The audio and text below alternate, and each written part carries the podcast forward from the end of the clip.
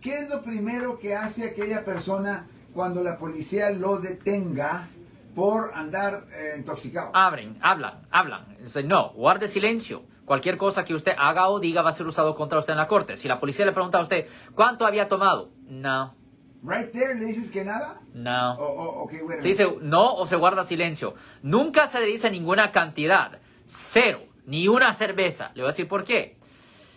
Si usted le dice, hay cierta gente que simplemente no puede metabolizar el alcohol muy bien. Y si el policía lo dejara a usted ir hipotéticamente y usted fuera y chocara o peor matara a alguien, si los otros policías después descubrieran de que el primer policía tuvo la oportunidad de pararlo a usted y no lo hizo, a él lo demandan por negligencias o para proteger su propia piel, el policía está entreñado a empezar con hacer los exámenes de sobriedad si él escucha cualquier cantidad de alcohol. So, nunca se le admite nada a la policía. Ok, perfecto. Ahora, a lo que iba era, segundo, le llaman a Alex Cross. Bueno, eso sí, obviamente. ¿A qué no? Porque ¿A qué no? usted solo va a tener 10 días Right. desde la fecha del incidente para solicitar una audiencia con el Departamento de Motor Vehículos para ver lo que se puede hacer para potencialmente rescatar su licencia. Porque si no se tiene, si no tiene contacto con el DMV dentro de esos ah, 10 días, no hace diferencia si usted es inocente o culpable, le van a suspender la licencia. Yo soy el abogado Alexander Cross.